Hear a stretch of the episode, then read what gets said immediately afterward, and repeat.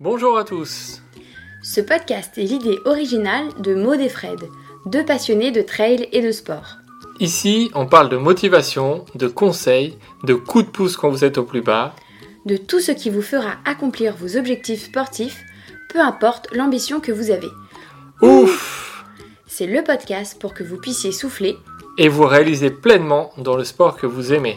C'est parti pour un podcast de Ouf.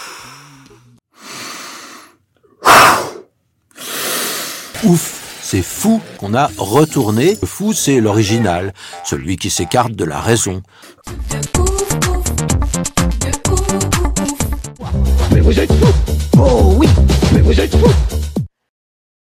Bonjour à tous et bienvenue pour un nouvel épisode de Ouf. Avant d'accueillir notre invité, on voulait vous rappeler qu'on a créé notre newsletter pour vous partager nos expériences d'aventure, de trail et même des petits conseils. Alors si vous voulez vous inscrire, allez sur la rubrique newsletter sur le site ouf.fr. Aujourd'hui, on a l'immense plaisir d'accueillir Xavier Thévenard. Oui, bonjour Maud, bonjour à tous. Effectivement, Xavier Thévenard, c'est certainement l'un des trailers français les plus connus dans le monde. C'est l'un des meilleurs. Il a remporté euh, de grandes courses, hein, trois fois l'UTMB.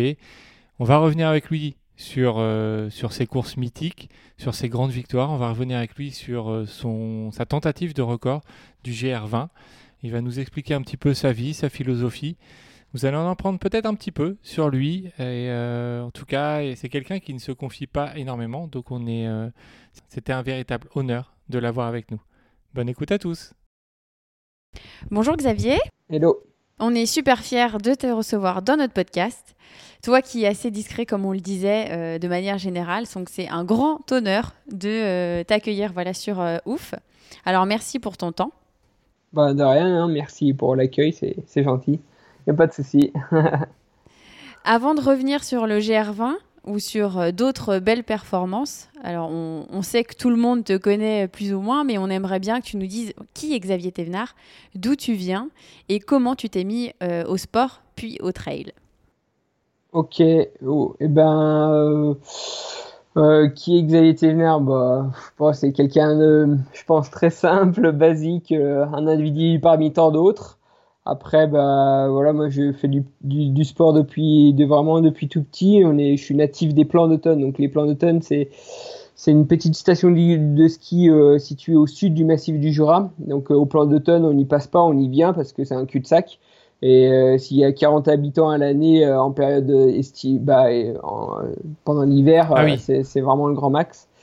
Euh, puis mes parents, bah, ils tenaient un gîte et une auberge au pied des pistes de, euh, au pied des pistes de ski de fond. Donc euh, voilà, on a toujours baigné dans dans le milieu naturel avec mes frangins, ma frangine, et puis euh, tout- aussi on était investi un peu dans le dans le ski club de ski de fond à l'époque du, du Val Romain Rotor parce que voilà, on, participait aux compétitions puis aux entraînements euh, aux entraînements du club. Mais voilà, après c'est nos parents nous ont jamais poussé à faire de la compétition. On a été très, on va dire, aux autonomes, libres euh, de nos faits et gestes depuis euh, la tendre enfance. Et voilà, moi, j'ai accroché un petit peu à, cet environnement-là. mes frangins, ma frangine plus ou moins. Et puis, et puis voilà, euh, on a été, on va dire, euh, éduqués dans un cadre idéal pour, euh, Ouais. pour s'épanouir.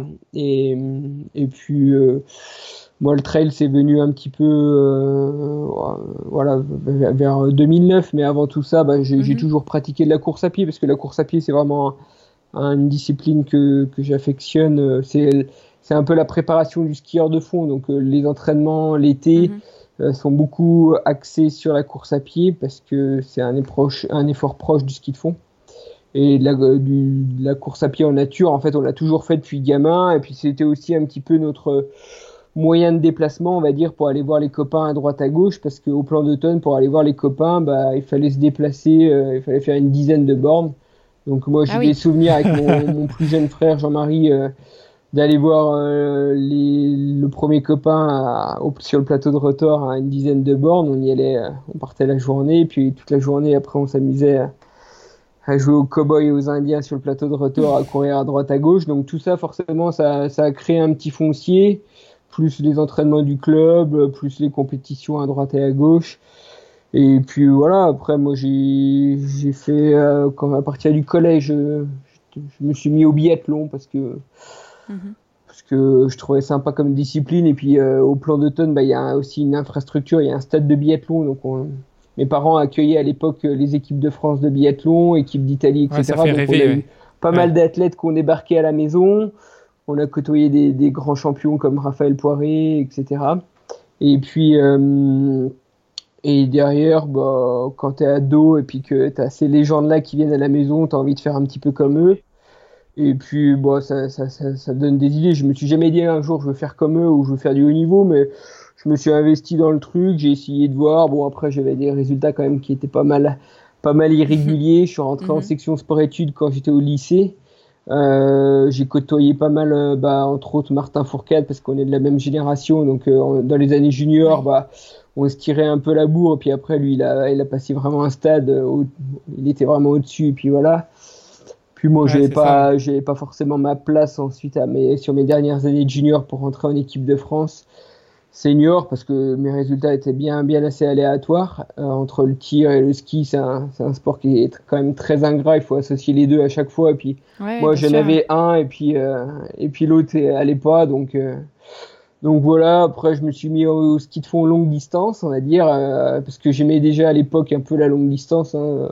Souvent, quand on avait des stages pour le biathlon, bah, j'aimais bien y retourner parce que pas pour dire que j'étais plus fort que les copains, mais j'avais besoin de m'évader, de faire des trucs euh, plus longs. C'était déjà, je me mettais des ah petits challenges euh, quand j'étais ado euh, en vélo, en course à pied, essayer de traverser le plateau de retour à droite, à gauche, à gauche en courant. En vélo, je m'étais lancé déjà à l'époque, j'avais peut-être 15 ans, j'ai dû faire les quatre phases du Colombier dans la journée. Donc ah pour ceux qui connaissent le Colombier, c'est quand même bien bien dur. Et, puis comme c'est tout près de la maison, ben j'y allais souvent et puis euh, bon j'ai dû faire ça quand j'avais 15 ans et puis euh, et puis voilà. Et donc l'effort violent du biathlon ça me correspondait pas forcément parce que je préférais m'évader puis sortir un peu des, des cadres habituels et puis euh, d'aller voir ce que je pouvais bon, j'aimais bien l'aventure quoi. C'était c'était surtout mm après donc je faisais du après le biathlon j'ai continué le sport parce que c'était vraiment mon grain mood quoi. J'adorais ça. Et puis le ski de fond longue distance. Donc j'en ai fait un petit peu sur des, des populaires euh, régionales euh, nationales. Ça a pas trop mal marché. Je m'éclatais bien dans le truc avec une belle équipe sympa qui s'appelait le team euh, ski school. Et ensuite ben voilà. J'ai mis mon premier dossard en 2009 j'avais fait un beau résultat sur la transjurassienne donc l'épreuve la plus longue en ski de fond la plus reconnue en France et qui est reconnue internationalement. J'ai dû faire 14e à cette course et puis euh, la Transju, euh, la euh, organisation organisait un événement qui alliait à la fois le classement général de la transjurassienne et le classement général de la transju trail. Donc moi j'ai jamais fait vraiment un trail à proprement dit, j'en ai toujours fait, ah mais 100 mètres de dossard officiellement, etc. Et je me suis aligné sur euh, les, les 70 bornes d'un coup, alors qu'à l'époque, euh, j'ai jamais couru plus de 20 km en compétition en trail. Mais je pense que quand j'étais ado, j'ai déjà dû faire des, ah oui. des, des, 50, 60 bornes à travers le plateau de Rotor. Mais ça, j'avais pas la technologie pour le savoir, mais je pense que ça devait, ouais, ouais ça devait déjà être dans ces eaux-là. Donc, euh, je me suis dit, bah, pourquoi pas. C'était dans l'idée vraiment d'essayer de, jouer ce classement Transju Organisation qui a lié les, deux disciplines, trail et ski de fond. des grands noms. Et du coup, ça a pas trop mal marché. Il y avait quand même, euh, moi je connaissais pas grand monde euh, dans le milieu. Il y avait euh, à l'époque Christophe Malardet, il y avait, bah, il y avait Dawa Sherpa aussi. Et puis j'ai dû finir, j'ai dû finir quatrième. et puis derrière Dawa, quoi, qui m'avait doublé à mi-parcours. Et et puis euh, j'ai trouvé ça très dur. Ah, et, et, en plus il pleuvait vraiment et j'avais bien. Je me souviens, j'étais encore au lycée à cette époque et euh, je, après j'étais à l'internat, j'étais déboîté. Et puis euh, les copains ils me disaient mais qu'est-ce que t'as fait? T'as fait la brinque toute la, tout le week-end ou? Et puis bon, je j'aurais pas dit, mais je pense que je pense que je leur ai dit, ils n'auraient pas compris pourquoi. C'était pas tout à fait les mêmes les mêmes euh, logiques qu'on avait à l'époque entre nous tous. Mais, mais bon, Et puis du coup, bah, après, c'est parti. du coup, j'en ai refait derrière. et puis l'année suivante, donc, je gagne la CCC sur le format, bah, le, 100 km de, de la CCC. Et puis là, après, j'ai rencontré euh, Cathy et Laurent Radito, et on est, je suis rentré dans le team ASICS Trail, et puis ensuite j'ai rencontré d'autres personnes comme Benoît Nave, etc. Et de fil en aiguille, ben, j'ai progressé, je me suis investi davantage, et puis euh, jusqu'à essayer d'arriver à concrétiser un petit peu des, des projets perso comme du TMB qui me faisait très envie et voilà et, puis ouais bah ça on va on va y revenir un petit peu un petit peu plus loin mais d'abord on a on a une question euh, que, que, tous les auditeurs enfin que beaucoup d'auditeurs se posent euh, on te voit gagner on a l'impression euh, que c'est facile hein, d'extérieur parce que tu passes la ligne avec le sourire tu repars saluer les, les, spectateurs en courant derrière mais rassure-nous euh, t'as mal aussi, as mal aux jambes aussi quand tu finis. Hein. tu finis autant défoncé que ceux qui terminent deux fois plus loin. Hein. Ouais, ouais, euh, même je pense, euh, je dirais presque peut-être un peu plus défoncé parce que eh il y a ben des études qui ont été démontrées que l'intensité, eh ben, elle avait beaucoup plus d'impact que de faire quelque chose dans la longueur, mais à un niveau, à une allure un peu moins soutenue. Donc il y avait beaucoup plus de déchets de casse musculaire avec moins de temps, mais plus. on va vite, ouais. Mhm. Mais après, euh, oui, euh, de toute façon, quand tu, tu franchis la ligne d'arrivée de n'importe quelle course en, en, ayant, en étant vainqueur, euh, eh ben, tu es tellement euphorique, tu as tellement plein de bonnes émotions qui te viennent dans la tête que de refaire 30 mètres en aller-retour en plus, c'est pas ça qui va faire quoi. Et puis, tu es, content de partager ce moment-là et tout, toute la douleur, bah bah, elle s'en va et, voilà. Bon, peut-être que j'aurais pas fait ça quand même au GR, mais euh, pour lui, euh, ouais, c'est On y viendra plus tard, de, partager avec euh, un moment sympa avec le public, quoi. Mm. Ouais, c'est sûr. Ouais. Alors, tu, tu l'as dit, l'UTMB, c'était, c'était ton rêve et tu t'es allé le chercher. Euh, et puis, c'est le rêve de nombreux trailers dans le monde. Bon, toi, tu l'as remporté trois fois. Ça fait quoi de passer cette ligne d'arrivée mythique en tête? Qu'est-ce qui se passe à ce moment-là? Bah, C'est vrai que c'est un moment très fort, hein. c'est pas trop descriptible même mm. parce que c'est une boule d'émotion, euh, ça mélange plusieurs choses à la fois, de la satisfaction, du soulagement, euh, du réconfort, de la, ouais, plein plein de choses, euh, et puis un moment de partage impressionnant. Et bah, on a envie de revivre ça le, plus longtemps possible mm. et de s'imprégner du moment présent parce qu'on sait que c'est unique et il faut saisir cette chance, cette opportunité-là d'arriver en vainqueur. Et j'essaye justement euh, euh, de me dire, de, m'imprégner des images que j'ai dans ma tête, mais pas des images que je regarde par la suite dans les vidéos, euh, vraiment des trucs, ici d'emmagasiner des images perso, pas celles que je retrouve derrière l'écran, quoi, pour, mm-hmm. voilà, pour que ça fasse des souvenirs à moi, quoi. Oui.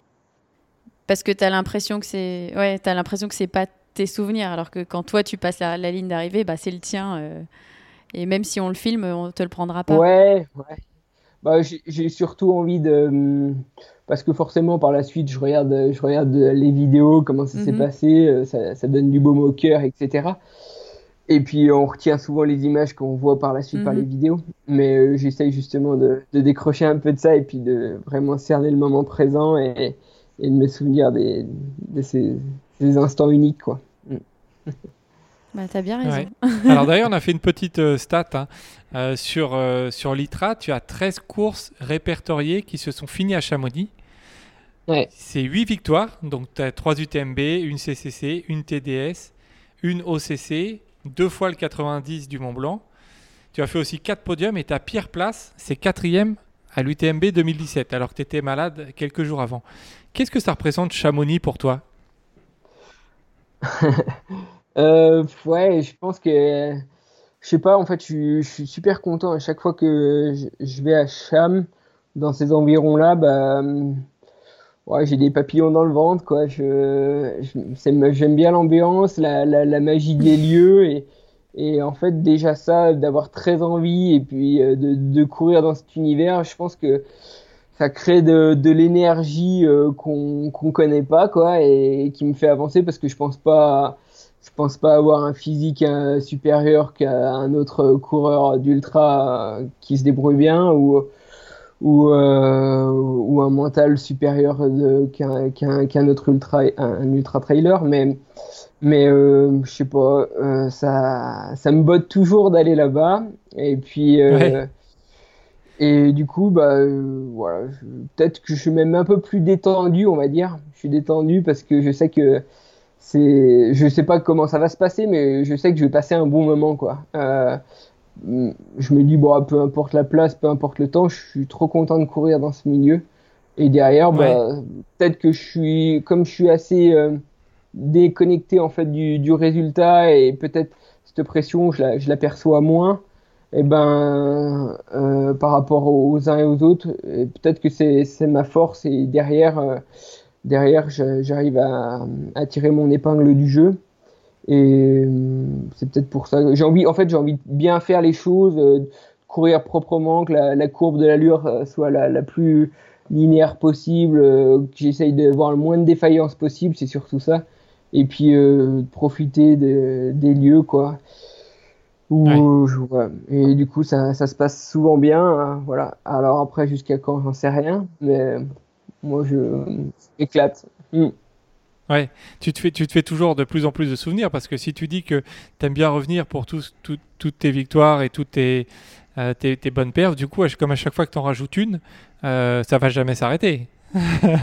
ouais, ouais, euh, ben après, je cherche pas à, vouloir gagner absolument ou la victoire, mais je cherche vraiment à, à, courir le plus proprement possible, avec la manière, avec euh, une belle gestion, euh, d'essayer de me faire plaisir le plus longtemps possible, et puis bien sûr dans, dans l'idée aussi d'aller le plus rapidement possible, parce que je me dis plus j'avance vite, plus je vois, je vois les paysages, et euh, j'ai envie d'en voir un paquet dans la journée, dans ce qui m'attend sur le parcours en tout cas. Et... ah, c'est ça le secret alors. Bah, c'est ça, c'est que tu veux voir le plus de paysages. Bah, c'est top quoi. Je, je veux dire, hein, c'est super, hein, super. Alors, on va revenir sur la Hard Rock 100, euh, la mythique course aux États-Unis de 160 km dans le Colorado. C'est d'ailleurs là où euh, toi et Fred vous êtes euh, rencontrés, c'est bien ça? Oui, on s'était, on s'était croisés là-bas. J'ai eu la chance de, de, la faire la même année que, que Xavier en 2016.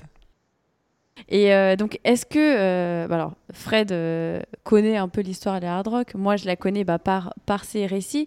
Mais est-ce que tu peux nous raconter cette découverte du trail aux États-Unis en 2016 et revenir sur ta troisième place avec un terrible passage à vide, si j'ai bien compris Ouais, c'est une course qui est mythique, la hard rock. Euh, c'est un parcours qui est très exigeant parce que euh, finalement on évolue en altitude et à 3200 mètres euh, d'altitude en moyenne. Donc c'est ça qui est, qui est, très compliqué. Après, bon, bah, c'est, on dit que c'est un peu technique, certes, c'est plus technique qu'un UTMB, mais euh, par rapport à la Corse, ça n'a rien à voir, quoi. C'est quand même assez, oui, oui, c'est sûr, assez plaisant. Mais c'est l'altitude qui, qui, est gênante, qui est difficile à, à gérer. En fait, on n'a jamais l'impression d'avoir de revenir à son niveau initial. On est tout le temps un peu bridé. Et même euh, en s'acclimatant, euh, moi je suis allé déjà 15 jours à l'avance. Euh, ben, même après 15 jours, c'est compliqué, je trouve. C'est jamais, c'est jamais facile. Et, mhm. donc, voilà, en 2016, donc j'ai fait un départ normal. Je me suis retrouvé avec Kylian et puis Jason Charb pendant une bonne partie du parcours. Et puis au partir de, de Ouray, donc au 80e kilomètre, à la mi-parcours, ouais, j'ai mhm. pris un gros coup de chaud. Déjà en redescendant à Ouray, je me suis mis à saigner du nez, donc ça c'était pas bon, pas, forcément bon signe. Ah oui. Et puis euh, derrière, bah ouais, j'ai vraiment galéré, j'avançais plus rien. J'ai dû me mettre dans une rivière pendant 5-6 minutes pour refroidir le moteur, mais euh, je suis arrivé à au pied de la, de la bosse d'Andy Speak au centième kilomètre euh, au mhm. ravito, bah, vraiment lessivé. Et bon, l'idée d'abandonner m'a traversé plusieurs fois l'esprit, mais je me suis dit, je vais quand même pas lâcher l'affaire comme ça. J'ai ouais, pas fait 15 000 bornes d'avion pour venir, euh, pour venir arrêter aux États-Unis. Mhm. Et je me suis dit, bon, bah, allez hop, c'est pas grave, euh, je mettrai le temps qu'il faut, mais je dors, je, je fais tout ce qu'il faut, mais je finirai, quoi. Donc après, je repars avec mon frangin qui, qui faisait mon pacer. Jean-Marie au pied de la bosse en Dispic, le, le, point culminant du parcours. Et puis mhm. dans la nuit, euh, ça commençait à aller un peu mieux, mais voilà. Et puis ensuite, bah, c'était l'inverse, là, c'était la caillante. Euh, peut-être, voilà, et puis à traverser les marées, c'était quand même assez froid la nuit. Et euh, bon, euh, voilà. Et puis au fil des parcours, je me remets un petit peu tout doucement. Et puis la fin, bon, elle était quand même assez dure, mais ça allait encore par rapport à ce que j'ai pu vivre. Et bah, l'objectif, euh, c'était descendre déjà en dessous de 24 heures. Et puis je fais 23h57. Ça, c'est la précision, hein. Ouais, ouais. Donc voilà, donc ça, c'est cool. Mm.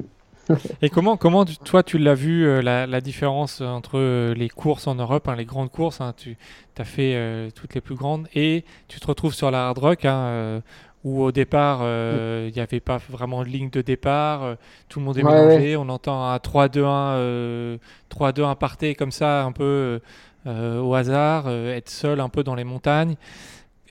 comment tu l'avais trouvé cette, cette différence justement de, ouais, culture trail. C'est pas du tout banal par rapport à ce qu'on peut retrouver en Europe et en France. Euh, c'est, comme tu dis, pas de ligne de départ. Euh, le directeur de course, pour donner son départ, il disait Allez, dégagez. Euh, des, des, des, classements intermédiaires écrits au stylo sur un tableau. ouais, c'est quand même vachement convivial, familial, euh, t'as pas la pression que tu peux avoir sur un UTMB, t'as pas tout, tout ce monde-là. Donc euh, ouais, c'est complètement, ça, ça fait du bien parce que ça te, ça t'apaise un peu, ça te détend. Euh, déjà la course, elle est assez exigeante comme ça, donc en plus si, mhm. si tu vois, on te rajoute un peu de pression. avec comme on a l'UTMB avec l'aspect médiatique en jeu et, etc ben ben derrière c'est moins vivable quoi on va dire il y a beaucoup plus de choses à gérer tandis que là ben, on est loin de tout on est dans un environnement qui est quand même super euh, cool euh, ouais, c'est plus apaisant voilà c'est cool pour ça mm. ouais alors on va on va revenir sur un souvenir moins moins marrant en 2018 hein, quand tu, tu y retournes pour pour un peu prendre une revanche et euh, euh, peut-être aller chercher euh, une victoire. Tu fais cavalier seul, hein, devant, avec presque deux heures d'avance. Et tu te rends compte euh, à 15 km de l'arrivée que, que tu es disqualifié à cause d'une petite erreur d'assistance hors zone. Avec le recul maintenant, il y a deux ans, comment tu, tu l'analyses cette Hard Rock 2018 Parce qu'on peut dire, on peut, finalement, on, peut dire que tu l'as gagné, hein, presque, mais, mais, mais comment tu, tu l'analyses? Ouais, ouais, bah, en fait, euh, c'est ça qui est, dingue. C'est en fait, euh, là, on, parle de, de la Rock 2016 et puis on, explique tous les bons côtés, le côté mhm. familial, euh, convivial et tout, et on dit que c'est quand même bien détendu. Puis d'un autre côté, ben, en 2018, après avoir fait la petite faute de passage où je prends une gorgée d'eau, vraiment pas, c'était pas voulu, tu vois, j'avais deux heures d'avance euh, ben, je, je, prends, je prends la bouteille qui se trouve dans, dans la bagnole et puis, et puis je bois une, une, gorgée comme ça parce que parce que parce que c'était instinctif. Oui, par réflexe, ça. Et puis euh, derrière, donc euh, on connaît la fin mhm. en, me faisant disqualifier et je me dis bon, il y a, y a, quand même un sacré paradoxe parce que c'est à la fois détendu puis on t'inflige la, la, pire des sanctions pour un truc comme ça. Donc euh, c'est vrai que ça, moi, ce qui me perturbe plus dans l'histoire, c'est de pas comprendre forcément la logique des choses et qu'il n'y a pas forcément de sens par rapport à l'événement et la décision. Mais bon, maintenant, je, l'histoire est loin et puis c'est effacé, mais mais euh, je, je, je comprendrai pas euh, toujours aujourd'hui. Après, bon, c'est comme ça et puis. Euh, je, je, je, me suis pas morfond à, et à me triturer l'esprit et puis à avoir le moral en berne. Je me suis vite remobilisé et puis essayer de, trouver les côtés positifs, on va dire, et puis de, de, passer euh, à autre chose pour, euh, pour, voilà, pour que les, les, journées soient plus agréables, on va dire. Ouais, c'était, c'était, c'était bizarre. et donc, du coup, tu, t'es, bon, tu devais y retourner avec quelques adversaires de renom en 2019. Bon, elle a été annulée parce qu'il y avait trop de neige sur le parcours. Tu devais retourner cette année, bon, encore une fois annulée à cause voilà, de la situation actuelle sanitaire. Est-ce qu'on verra un jour Xavier remporter, remporter la Hard Rock 100 ou pas? je pense que je. On ne dit jamais 203, donc normalement l'année prochaine, il y a encore. Ah. ah, faut pas porter ah la non, non, bah dis pas ça. Ah non. non. non, je déconne, je souhaite pas pour eux, mais euh, du coup, voilà, après, je, je, me suis dit, euh, avec euh, tout ce qui s'est passé là dernièrement au niveau de la crise sanitaire, hein, un peu des remises en question aussi, puis je me dis oh, que ah, il y a quand même moyen de s'éclater mhm. aux alentours de chez soi. Là encore ce week-end, j'étais dans, dans, le Chablais suisse et puis il y a plein de sentiers à proximité de la maison que je connais pas, des courses aussi que je connais pas. Et euh, on a les plus belles courses aussi, euh, entre autres euh, mhm. avec l'UTMB, les plus denses.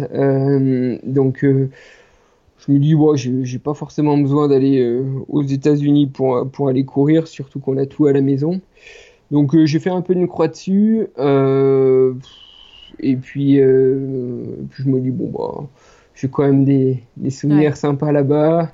Après, bon, ce qui s'est passé, c'est comme ça, mais je suis pas sûr que pour eux ça a été très bénéfique de, me disqualifier. Je pense qu'ils sont peut-être même fait une mauvaise pub par rapport à, tout ça. Mais bon, euh, voilà, c'est c'est passé, c'est l'histoire du passé. Et puis, euh, ouais, la page est un peu tournée. Je pense pas, je pense pas, je pense pas y retourner. Ou il faudrait, euh, il faudrait que je prévoie bien à l'avance pour pour prendre le bateau. ah oui, oui, ça en fait du bateau. Hein. Puis il y en a qui sont qui ont pas réussi à traverser l'Atlantique. Hein, on s'en rappelle. Bon, c'était il y a longtemps, mais. Euh. ouais, c'est sûr. bon, il y a plus d'iceberg maintenant. Je pense que ça a bien diminué maintenant. Ah, c'est ça. Euh, alors, à l'inverse de, certaines personnes qui, font jamais deux fois les mêmes courses, toi, on a l'impression que tu aimes bien revenir sur, euh, sur les mêmes courses. Tu l'as dit parce qu'il y a une ambiance, il y a, il une histoire, il euh, y, a du plaisir. Est-ce que c'est parce que tu as des repères et que tu veux faire mieux à, chaque fois? Ou est-ce que c'est vraiment parce que c'est les lieux, c'est des courses de cœur et, euh, et tu te vois pas arrêter de les faire? Ouais, c'est ça, il y, a, un peu des deux aussi. J'aime bien avoir aussi mes repères. Après, il faut bien remettre les choses dans leur contexte. Hein. Un ultra, ça sera jamais facile. J'ai souvent entendu mm. dire ah, tu fais l'UTMB parce que tu es dans ta zone de confort, mais il n'y a, rien, a rien de plus inconfortable que de faire un ultra, c'est encore même si on le connaît, même Exactement. si on déjà fait. C'est même pire si on le fait. encore pire Exactement. parce que tu connais où les difficultés, etc. C'est ça, ouais. Donc euh, moi, j'aime bien retourner sur l'UTMB, les courses de Chamonix, parce que ça me botte, comme on l'a dit, et puis euh, c'est une ambiance que j'aime bien, un lieu magnifique. Euh, et puis aussi parce que oui, j'ai quand même deux trois repères, deux trois références et j'aime bien savoir d'une année sur, sur une autre si j'ai progressé ou, ou si j'ai régressé. Bon, après, c'est chaque année, même si c'est le même parcours, et encore le même parcours, un UTMB, euh, j'ai dû faire euh, au moins quatre parcours différents depuis que je le fais. Et euh, en plus, il y a les météos les, qui sont différentes, donc c'est difficilement comparable, même si on le fait chaque année. Donc mhm. voilà. Mais ouais, c'est un autre moyen aussi pour s'amuser et puis, euh, puis retrouver des, des, petites choses pour euh, progresser davantage, ouais. Mm. de refaire à chaque fois les mêmes courses. Mm. On va revenir maintenant sur ta tentative de record du GR20 il y a quelques semaines. Donc c'est quelque chose que tu avais en tête depuis longtemps. Ou est-ce que c'est venu euh, suite à l'annulation de la plupart des grandes courses de cette année? Non, alors ouais, c'est venu l'année dernière euh, avec euh, Benoît mhm. Girondel. On est suite à l'annulation de la Hard Rock d'ailleurs sur le mois de juillet. On a dit bah tant qu'à faire, on peut aller reconnaître le, GR20 sur le mois de juillet. Et puis c'est ce mhm. qu'on a fait. Et puis on a contacté aussi un peu les, les locaux. Donc on a fait appel à Guillaume Peretti. Mhm à Lambert Santelli, on a fait appel à Jean-François Autin, Fred Callier, des, des, gars, des bons coureurs du coin, mhm. et pour faire la reco avec nous. Et euh, ils ont accepté, on l'a fait en 4 jours, et puis euh, donc euh, l'idée elle a émergé là quoi. On, s'est dit s'il y en a un de nous deux un jour qui veut essayer de, de, faire le record, bah voilà. Puis après bah avec ce qui s'est passé forcément au niveau de la crise sanitaire, etc. Euh, moi, j'ai l'idée, elle a, elle, a émergé au fil de l'année, bah, mhm. au début de, début d'année, puis déjà sur Mars, j'y pensais très très euh, euh, concrètement. Et puis j'avais même appelé à ce moment-là Lambert Santelli parce que je sais qu'il avait dans l'idée de, de, le tenter. Et puis je voulais pas qu'on soit les deux sur la même période pour pas se marcher dessus. Et puis on a, quand on s'engage sur un parcours comme ça, on a besoin des uns et des autres. Donc euh, ça sollicite, ça implique pas mal de monde. Et voilà, donc c'était pour Sio. Et puis il m'a dit non, moi je veux plutôt le tenter en 2021. J'aimerais essayer de faire un 100 miles d'avant. Donc je me suis dit bon allez go. on essaye. En plus, euh, il y a plein de choses qui me motivaient dans ce challenge. C'est que bah, j'ai jamais fait plus de 24 heures à pied. Donc là, j'allais passer forcément la barre des 24 heures, bah voir un peu comment mon corps réagissait. Puis dans un terrain aussi que, qui est moins ma tasse de thé, qui est quand même très technique. Euh, mhm. Et moi, je, préfère quand même les, les, terrains un peu plus, on va dire, roulants, typés UTMB, où on réfléchit pas, où on, on pose les pieds. Donc, euh, double, double objectif, et, et puis d'essayer, bien sûr, comme d'hab, de faire le plus rapidement possible. Alors euh, voilà, l'idée, bah, elle est partie de, ce printemps et euh, plus officiellement, on va dire, et, puis je me suis préparé en conséquence. Et, et puis voilà, en essayant de, bah voilà, en se préparant, mais avec euh, une période compliquée avec le confinement, que c'était pas simple. Voilà. Alors au final, tu, termines en 32h32, soit 1h30 après le, record de François Daen. Comment tu l'analyses cette traversée par rapport à toi, ce que tu avais prévu Comment tu l'analyses? Eh ben, comment je l'analyse? Je, je, pense avoir fait un, voilà, un premier début de course bah, jusqu'à Vizabonne, à la moitié du parcours. Mhm. Euh, une partie correcte, hein. j'avais, presque 30 minutes d'avance sur, euh, sur les temps de François, mais j'ai pas eu l'impression qu'on était parti euh, trop vite, hein. on était bien. après, voilà, moi j'ai bénéficié aussi d'un terrain sec avec de, de, la chaleur contrairement à François qui a eu un terrain euh, un peu plus mouillé, mais il avait un temps beaucoup plus frais. Hein. Quand on le voit sur ses vidéos, il était en manche longue. Tandis que moi, j'étais, j'étais en t-shirt et débardeur d'ailleurs, et ça, peut, ça il faisait un peu plus chaud. Alors après, à savoir euh, de quoi, quoi, quel temps, quelle condition est le mieux, si c'est un terrain euh, mouillé mais des températures fraîches ou de la chaleur et un terrain sec. Ça, on peut pas trop dire.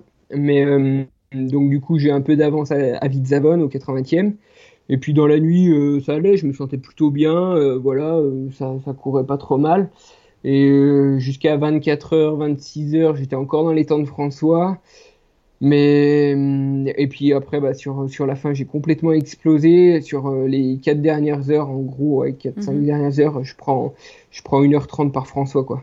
Alors que j'étais encore dans les clous au lever du jour pour le record. Et puis après, j'ai sauté complet.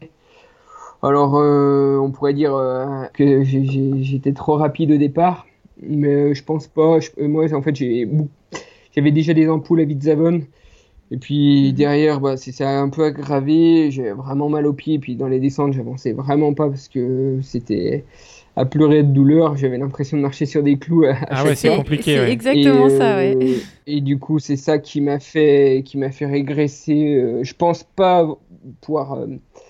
Euh, je, pense pas que le, record était jouable, mais je pense que j'aurais pu faire 31h30. Ça, c'était dans mes cordes. Si j'avais pas eu ce souci de pied, 31h30, ça aurait été dans mes cordes. Et, mais 30 en dessous de 30h6, 31h6 ça aurait été compliqué quand même d'aller chercher. Et puis là, je me dis que François, c'est vraiment une machine.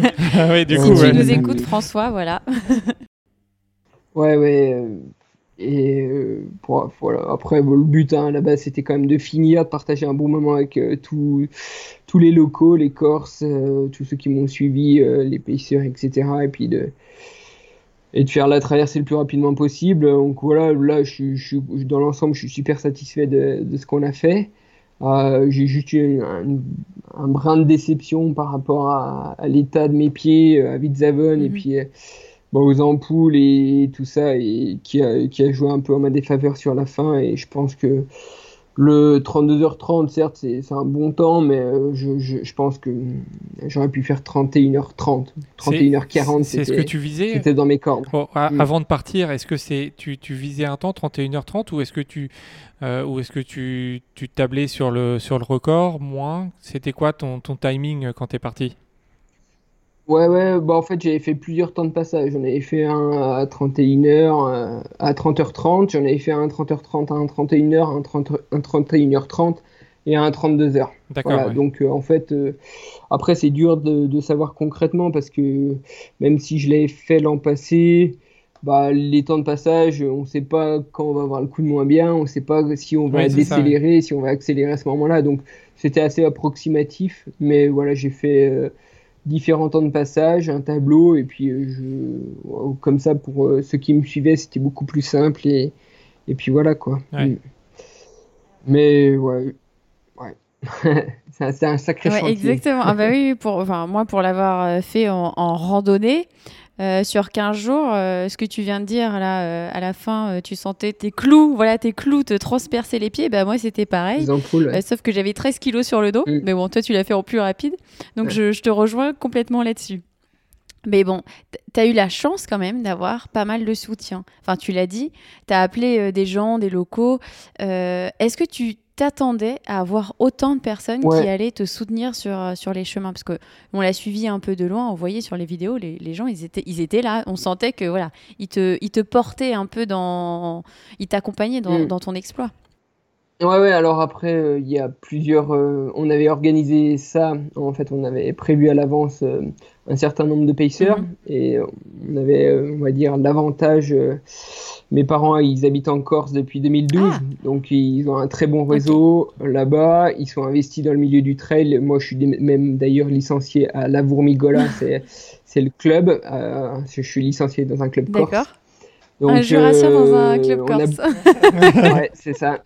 On est, on est bien attaché mhm. à ce lieu-là et puis on a beaucoup de connaissances, donc c'est sûr que ça facilite les choses pour l'organisation. Et puis c'est clair que à la base, on avait euh, une trentaine de, de, coureurs euh, corses euh, qui devaient m'accompagner sur, sur l'ensemble du parcours, sur les différentes sections, et puis c'est vite transformé en, fait un peu en, en effet boule de mmh. neige. Il y en a plusieurs qui sont impliqués dedans en plus, etc.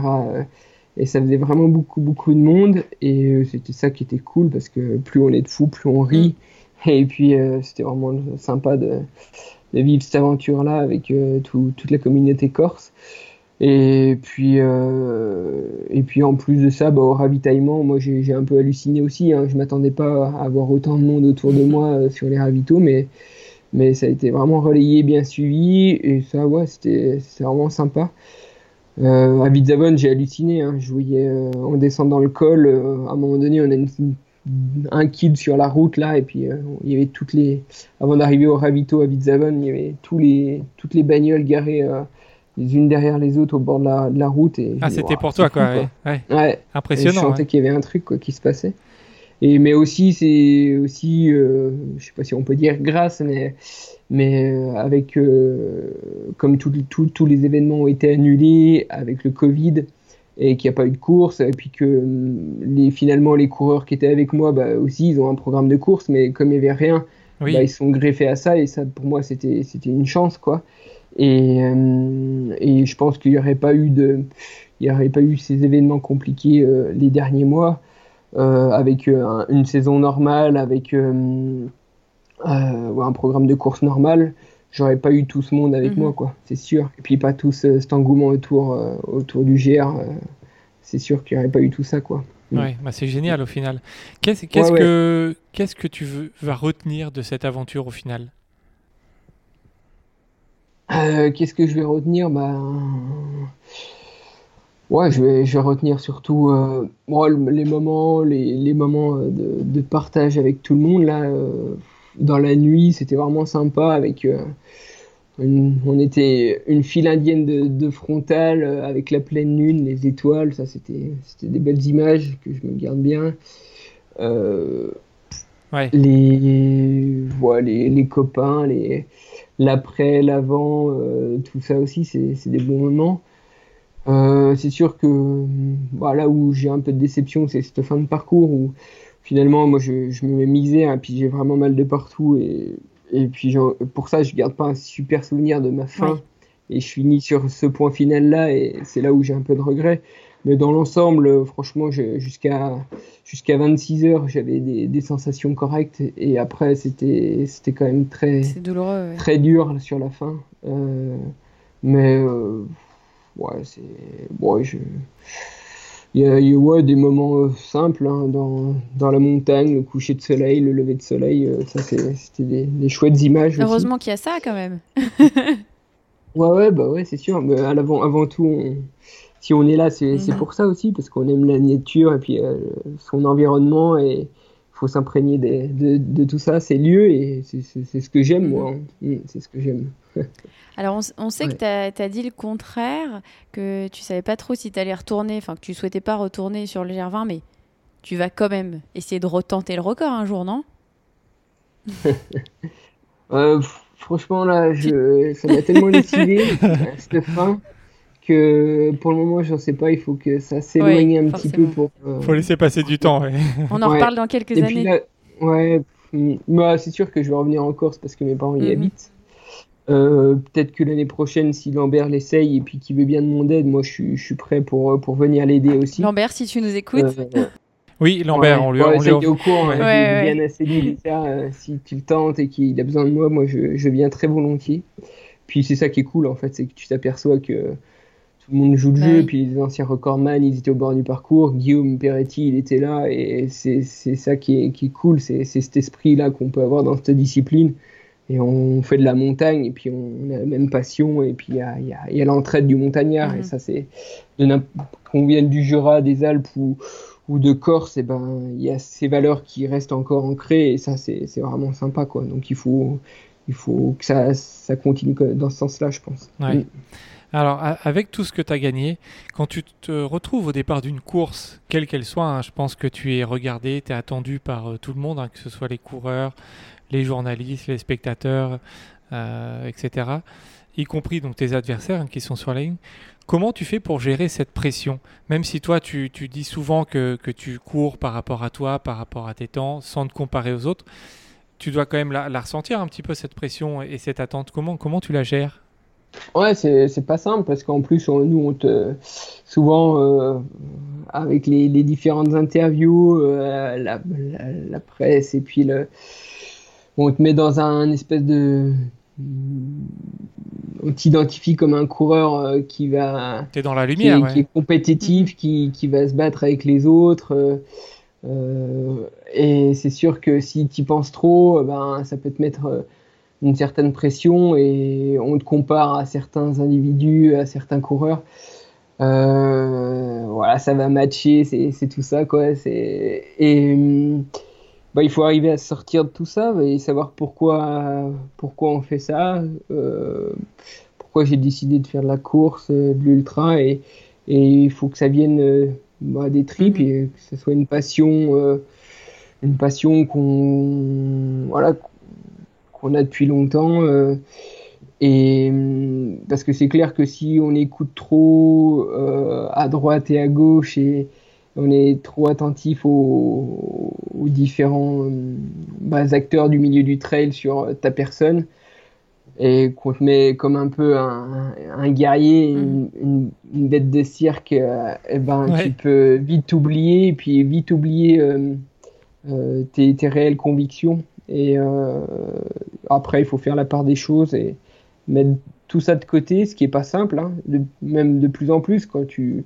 quand as de plus en plus de monde qui t'encourage, tu as beaucoup d'attentes, quoi. Et, ben, même malgré ça, il faut, voilà, faut savoir pourquoi on fait ça et puis et savoir ce qui nous fait vibrer et tout dans, dans, dans la discipline. Et voilà, je, je me dis, bon je vais faire ce que je sais faire du mieux possible, euh, avec la manière euh, du mieux possible, et puis on verra après le résultat, mais euh, de toute façon, je cherche pas à être, à, chaque fois, je cherche pas à être exceptionnel ou extraordinaire sur, sur un événement, je cherche à, faire du mieux possible avec, avec mes, mes qualités, mes défauts, mais voilà, j'essaie de le faire du mieux possible, et derrière, si je donne le mieux de ma personne, derrière ça, ça se passe pas trop mal mais je cherche pas à être euh, quelqu'un d'exceptionnel ou de faire des choses extraordinaires. Euh. Je me raconte pas des histoires. Euh, je fais comme je peux, du mieux possible. Ouais, en fait, tu pars pas, tu pars pas dans l'idée de, forcément de remporter la course. Tu te dis, si tu donnes le meilleur de toi-même à l'instant T, tu seras peut-être pas loin à la fin. C'est plutôt comme ça que tu le prends. Ouais, exactement. Et puis maintenant, avec un peu l'expérience, je sais que c'est la manière qui fonctionne. Donc, j'essaye vraiment de m'en imprégner et puis de faire en sorte que voilà, j'ai cette bonne logique là avec moi et voilà après le biathlon pour ça ça m'a beaucoup appris parce que le biathlon mhm. euh, il faut pas trop penser non plus aux résultats quand tu es sur le pas de tir, euh, si tu penses trop au résultat, souvent tu mets les balles dehors. Ouais, ouais, jusqu'à la dernière balle. Il faut se mettre dans une bulle et puis euh, faire un tir correct pour être classé à la fin. Et ça, c'était un, super apprentissage. Ouais. Mm. D'accord. Il y a mm. une course française mythique qui te résiste encore la diagonale des fous. Alors, on sait que tu as abandonné en 2014 et que tu es, tu es non partant voilà, quelques heures avant le départ en 2017. Est-ce que euh, on t'y reverra un jour? Bah, Je pense que les bateaux, ils sont un peu plus longs là. Encore? Cette histoire de bateau, bah, c'est vrai que alors, si tu passes par le canal de Suez, peut-être que tu peux y arriver. J'ai dit que je participerai à la diag euh, quand il neigera au Piton de la Fournaise.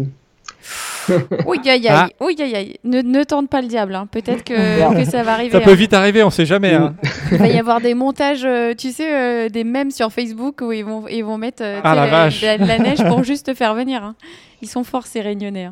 Ouais, je, je, je, trouve l'île magnifique, les paysages mhm. sont magnifiques, mais le climat et l'atmosphère, je, suis moins fan le chaud humide, je suis pas, je suis pas à mon aise. Euh, même j'y suis déjà allé plusieurs fois et puis à mhm. chaque fois même pas forcément pour participer à une course, mais lors d'un stage par exemple. Mhm. Et euh, même euh, en étant à l'extérieur, mais sans, sans, faire de sport à proprement dit, je suis pas, je suis pas à l'aise. On est tout le temps en train de chauffer, de transpirer, etc. Et, et ouais, cet étouffement un peu, ça me c'est pas mon environnement. C'est comme si tu mettais, euh, je sais pas, euh, un ours blanc euh, dans, le Sahara. Dans ça va pas. Ouais. bah après, il y, y, a des climats qu'on aime et qu'on apprécie, qu'on sait mieux gérer. Bah, tu vois, moi, c'est totalement l'inverse. Si tu me mets dans le froid, bah, je, je, je, suis pas du tout à mon aise, alors que dans des climats très chauds, euh, je vais être plus à mon aise. Parce que moi, je pense que je suis, euh, je dois être un, lézard ou un, caméléon, tu vois, plutôt qu'un ours polaire. oui, là, où il était le mieux, tu sais, c'était aux 90 km du Mont Blanc l'année dernière. Hein. Euh, quand il faisait 40 degrés, là, là, modèle était bien. Là. ouais, ouais, ça c'est clair que ça chauffait là. Mais voilà, c'est ouais, c'est effectivement c'est des, des tempéraments. Et puis as, je pense que tu as aussi ton, ton passif de, bah, de ski de fond qui fait aussi que tu aimes bien le le frais, voilà. Bah, c'est pour ça, euh, moi, des fois, quand sur l'UTMB, on nous met en garde, souvent quand on est en montagne et qu'il fait froid et tout, certes, il peut faire froid, mais on est en plein été, euh, peut-être qu'il va faire 0, moins 2 hmm. degrés, moins 5, allez, mais en course de ski de fond, on prend des départs à moins 20. Donc euh, voilà, hmm. c'est ça. C'est ça. Hmm. ça ressemble à quoi le quotidien de Xavier Thévenard? Euh, parce que je pense qu'il y a plein de gens qui se posent la question, est-ce que tu as un travail? Comment euh, tu gères tes entraînements? Alors depuis le début de l'année, en fait, j'ai décidé de passer, euh, bah, de, faire, de me consacrer à 100% de mon temps sur la pratique du trail. Mhm. Puis j'ai quand même pas mal de partenaires, donc ça demande aussi pas mal de, de, boulot, quoi. Il y, a, il y a à gérer un peu entre les deux trois retours produits, euh, les, les, journées avec eux, etc. Il y a, il y a pas mal de choses à, à faire.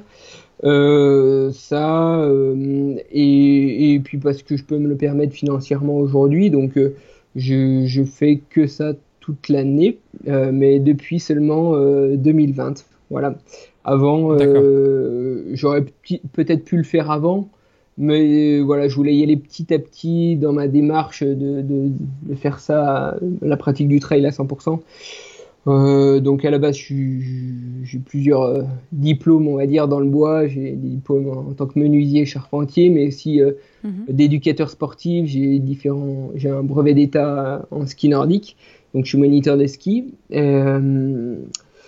Euh, et puis bah, jusqu'à présent, euh, je bossais dans une boîte, euh, un centre de vacances, quoi. Donc j'ai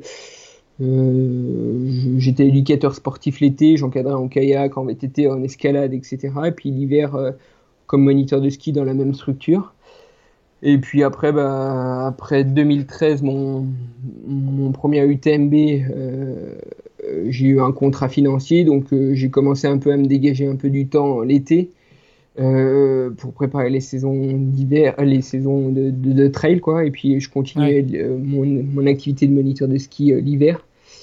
Et puis après, les années ont passé, ça a pas trop mal marché. J'avais des contrats qui étaient un peu, un peu plus intéressants. Et puis derrière, bah, j'ai mis le boulot l'été et le printemps un peu plus de côté. Et puis et mon activité de moniteur de ski, bah, je la maintenais toujours l'hiver. Et ensuite, euh, voilà, depuis cette année, j'ai, j'ai, je me suis dit, bon, il me reste pas encore 30 ans à courir, donc euh, essayer de s'investir en davantage et puis euh, essayer de nouvelles choses. Euh, pourquoi pas essayer de progresser. Mais voilà quoi. Mm. Puis passer plus de temps à la récupération aussi, ça qui est, qui est quand même pas anodin parce que quand tu es moniteur de ski, bah, tu te lèves à 5 heures du mat euh, pour aller t'entraîner. Eh euh, après, tu, tu, passes 7, heures de, de, ton temps avec les gamins dehors. Tu retournes le soir, donc forcément au niveau de la récup, c'est quand même pas, c'est quand même pas pareil que quand, quand tu t'entraînes, tu peux faire une sieste et y retourner l'après-midi, quoi. Tu vois, c'est. Ouais, c'est ça. Et du coup, comment tu, tu gères tes entraînements? Euh, Parce que du coup, j'imagine que tu as un peu plus de temps. Est-ce que tu n'as pas peur de, de, trop en faire?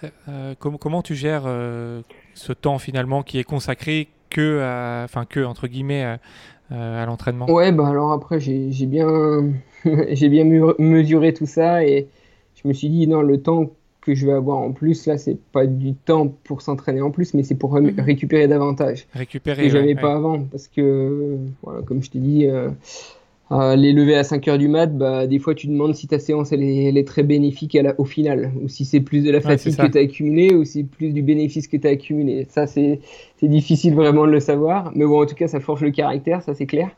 Mais, ah oui, ouais. mais ouais, euh, je, ça me permet de, de, récupérer mieux, et puis, euh, bon, voilà, et puis donc finalement, tu tu peux faire plus de séances et des séances peut-être plus de qualité puisque tu as une récupération qui est meilleure.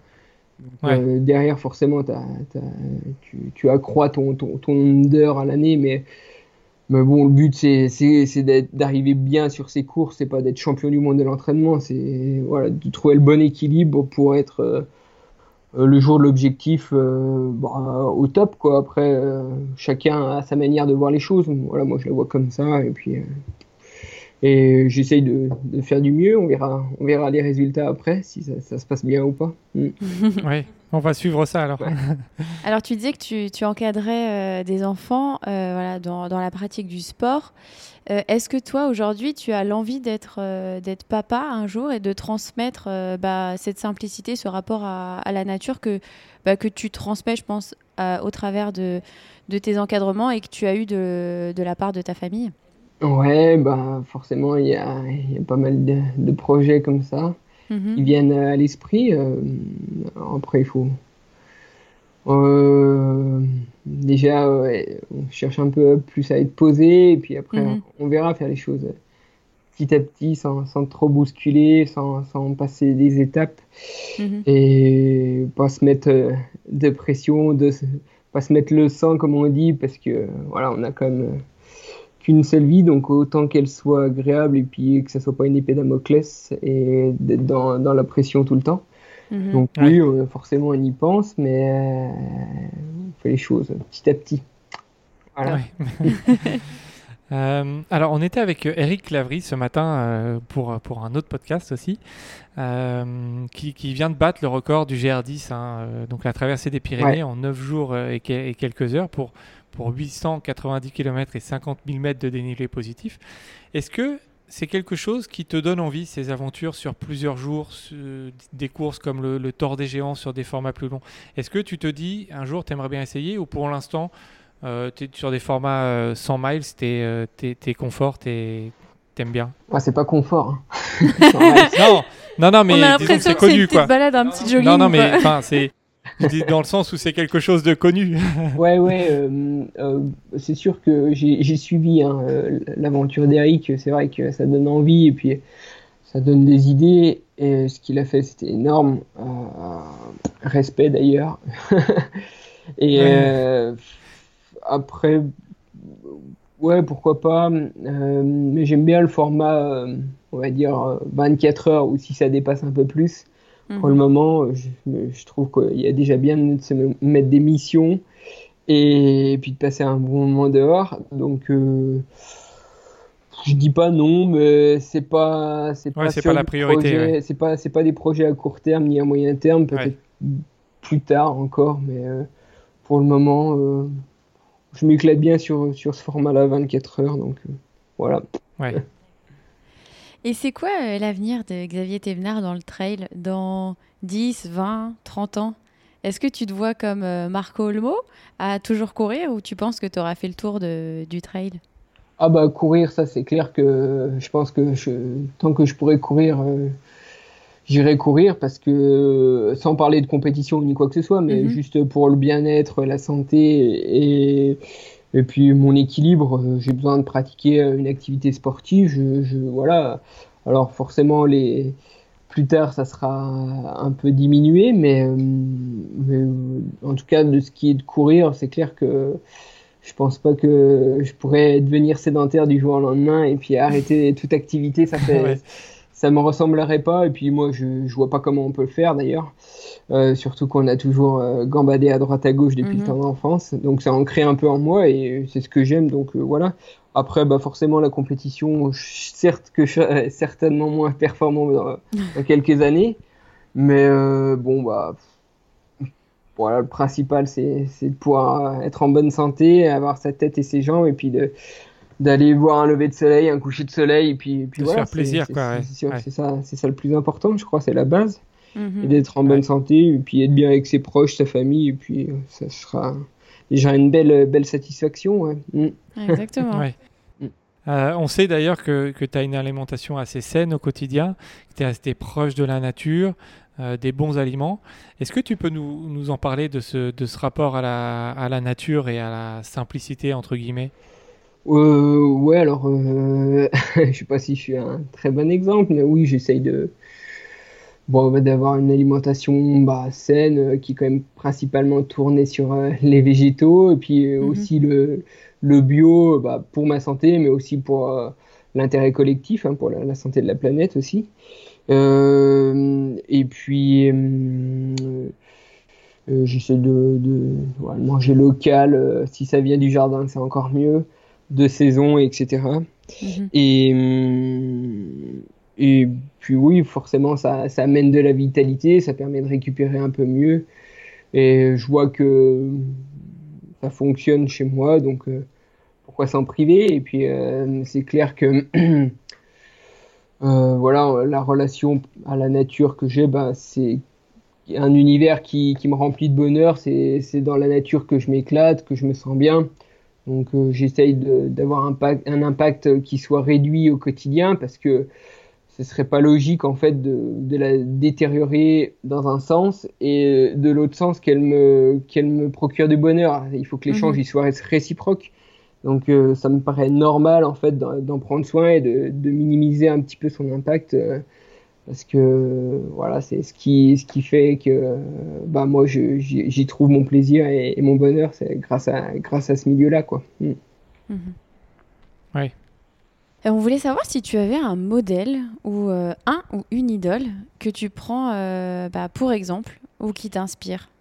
Ouais, plutôt dans l'inspiration. Euh, mhm. bah, forcément, des gars comme François ou, Kylian, mhm. Ils, sont inspirants parce que c'est quand même des grosses machines. Et puis, tu dis, ouais, on a, moi j'arrive à courir un peu avec eux sur, sur mhm. les courses, mais bon, ça va jamais. Ils sont souvent devant, très souvent devant même. C'est jamais arrivé dans l'autre sens. Mais, euh, mais ouais, on sait pas, Quand on se met la misère et puis, euh, et puis qu'on donne tout et puis qu'on est quand même derrière, on dit putain, ça, savoir les, ouais, les, les, qualités en plus, les, les compétences qu'ils peuvent avoir, bah c'est intriguant et c'est ce qui fait que ces gens sont, sont inspirants parce qu'on on pratique plus ou moins la même, la même discipline. Après, il y a, y a pas forcément que hum, des grands sportifs comme François et Kylian qui m'inspirent. Il y a aussi des, des personnalités, des proches euh, qui, qui, peuvent être euh, inspirantes avec euh, voilà un, un, boulot, une vie de famille, qui sont bien impliqués dans le milieu sportif et puis qui perfent. Et, et je me dis ouais, comment ils arrivent pour, pour, pour tout faire. Et, ça, je me dis ouais, c'est quand même des, des sacrées machines parce que euh, ils, ont plein de choses à gérer et puis en même temps bah, ils arrivent encore là euh, et, et puis ils sont ils ont pas ils sont pas tout, tout jeunes donc euh, j'ai des mhm. copains comme ça qui m'impressionnent voilà D'accord. alors on a des, des, des petites questions qu'on pose à, à, tous nos invités.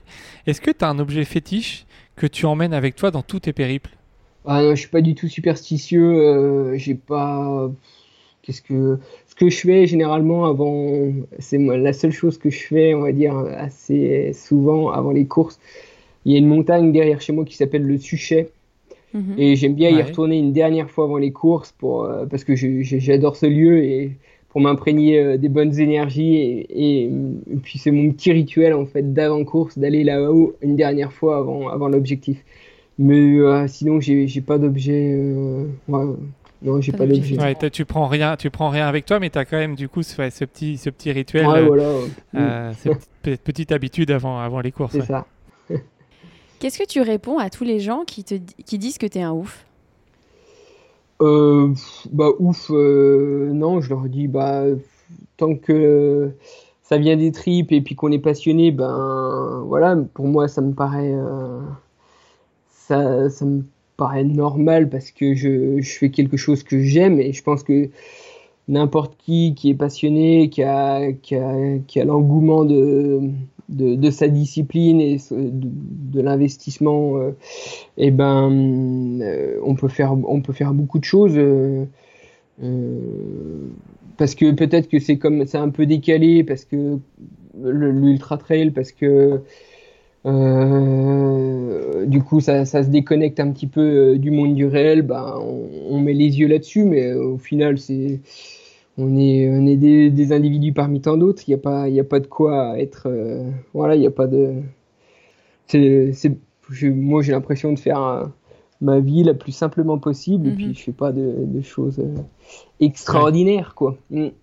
Après, je vois, si on est passionné par ce qu'on fait, bah après, c'est clair qu'on peut, on peut amener être un peu peut-être perfectionniste et puis un peu pousser loin dans, dans les choses, mais n'importe.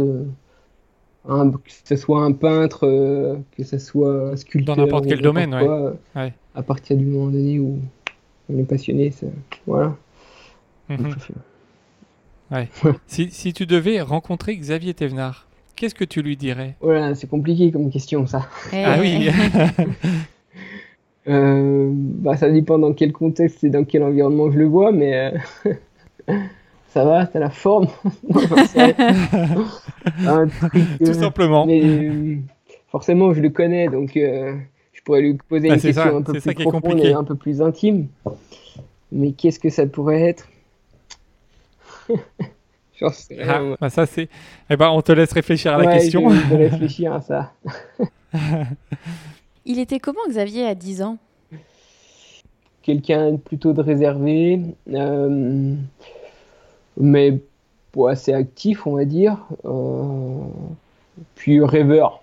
Ouais, je pense que mhm. ça me correspondait bien il y a, à 10 ans. Mm. Un peu dans mes, dans mes pensées. Mm. Ouais. Euh, comment, comment la famille Thévenard voit le Xavier d'aujourd'hui, à ton avis? Non, je pense que mes parents, ils sont contents de, de me voir m'éclater dans, dans, dans, ce que je fais. Après, je pense pas que ce soit de la, la fierté, mais voilà, ils sont, ils sont contents dans, dans mon épanouissement personnel. Et puis c'est moi qui, qui m'ont jamais poussé, c'est, c'est moi qui ai trouvé ma voie.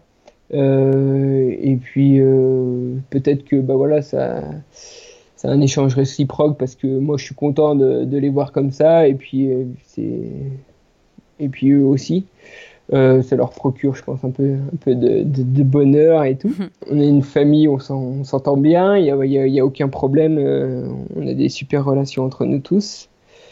Mais euh, voilà, on est, on, est, on est tous différents. mes parents me disent bien qu'on t'appartient pas, moi je, je, leur appartiens pas, on est des personnalités différentes, mais ça permet aussi, bah voilà, on, on passe des, des, bons moments ensemble et ça c'est cool, c'est plus important, mais voilà, il m'idolâtre pas et c'est heureusement d'ailleurs parce que je pourrais pas, je pourrais pas, je pourrais pas le supporter. Ce serait dur à supporter. Mais voilà, non, c'est très simple et de tant que ça peut se passer, continuer comme ça, ben, c'est parfait quoi. Mm.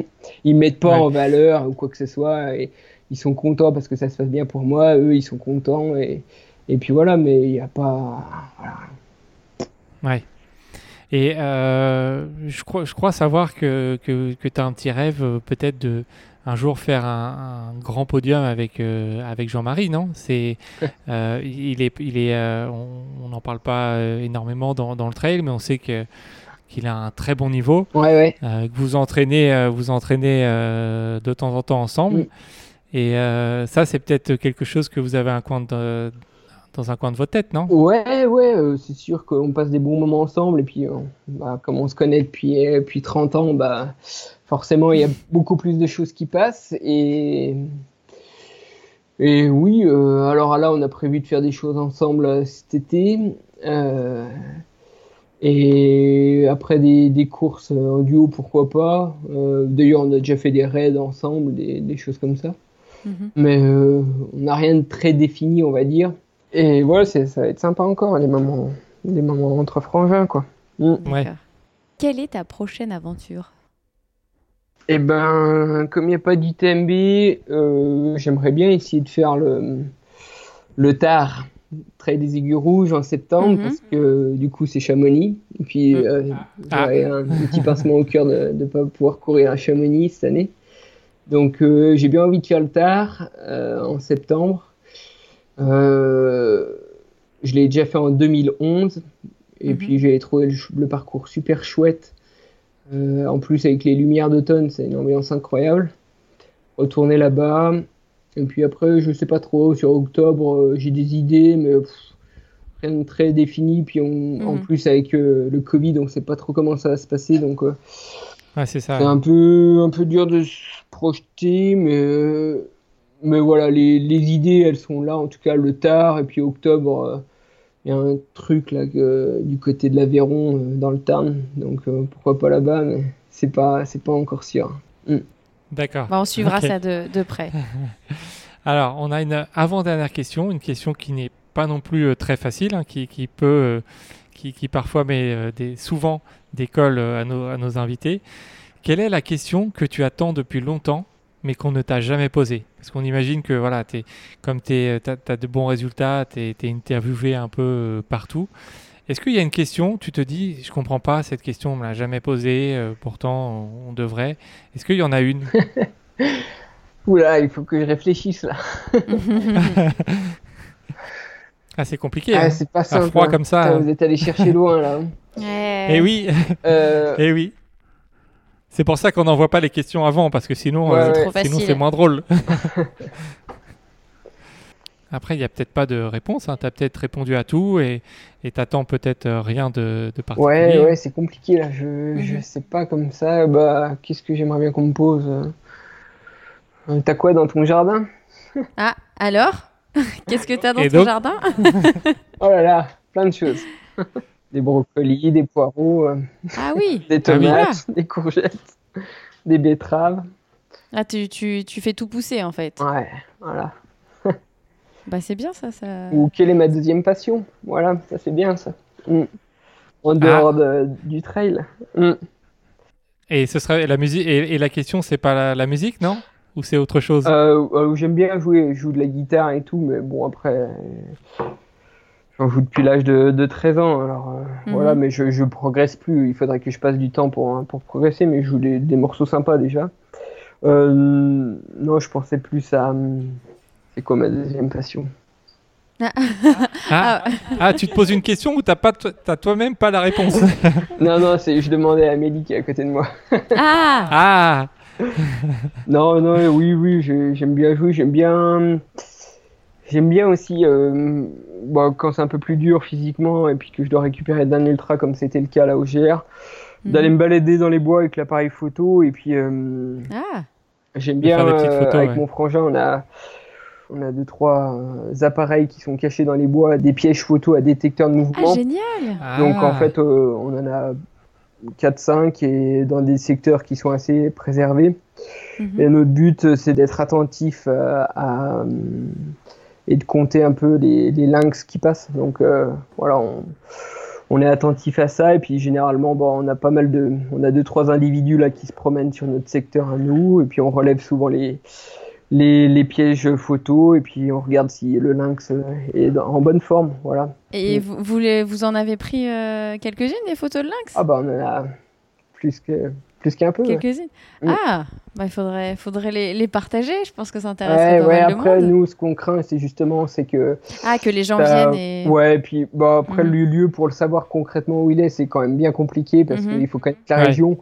Mais après, je pense que peut-être des locaux ou des gens qui sont un peu tordus, euh, je, pense ah. au braconnage, moi. Et c'est vrai que les mains, c'est un peu braconné. Donc, justement, on dévoile pas nos lieux et puis ça reste bah, secret. Oui, tu as raison. Et on est attentif à ça pour euh, continuer à, ce qu'il soit bien dans son habitat et, de faire attention à tout ça. Donc, euh, voilà, on, on connaît les, les secteurs et, et, son habitat et on, on, prête attention à lui, quoi. Voilà.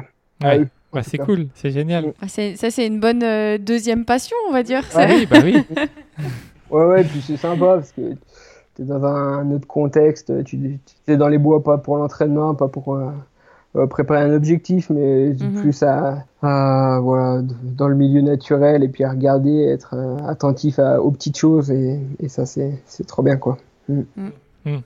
On va te laisser finir euh, et nous dire un dernier mot, enfin pas à nous, mais aux auditeurs qui nous écoutent. Ouais. Euh, voilà, on te laisse leur parler pendant une minute si tu le souhaites. Eh ben, merci euh, de, de m'avoir suivi là tout du long, pour les, aussi les différents encouragements, le soutien que, que je vois à travers les, les différents réseau. Et puis il faut bien penser que on n'est jamais à l'abri d'une bonne d'une bonne performance, donc euh, faut y aller. et puis euh, non, bah, profiter de, de, chaque instant parce que la vie c'est fait pour que ça soit agréable, donc euh, profiter de chaque instant et essayer que voilà ça soit le, le, passer du bon temps, c'est ça le, plus important. bah, c'est très bien fini. Ouais. C'est très bien fini. Merci, merci, euh, Xavier d'avoir pris le temps euh, de nous répondre, d'avoir euh, discuté un peu sur, sur, sur ta carrière, sur tes inspirations, sur bah, ta vie. Merci à vous, il n'y a pas de souci. Nous, on a été ravis voilà, de, de t'écouter et, et, en tout cas, bah, on te souhaite bah, plein de, de, nouvelles choses, de bonnes aventures pour tes prochains objectifs, que ce soit en trail ou en découverte de faune, maintenant qu'on sait que, que, tu es passionné de faune. Euh, et, on suivra voilà, euh, tes aventures euh, bah, comme d'habitude avec grand plaisir. Ouais, bah merci, c'est sympa. Et puis bah, pareil, une bonne continuation. Et puis on va bientôt bien se croiser, je pense. Ah bah oui, on espère, on espère. Avec plaisir. ça marche. Et quant à vous, chers auditeurs, on vous dit à bientôt pour un nouvel épisode. Merci à tous d'avoir écouté cet épisode. On espère que ça vous a plu, que vous en avez appris un petit peu sur, sur Xavier, hein, même si, si on connaît beaucoup de lui, de sa carrière.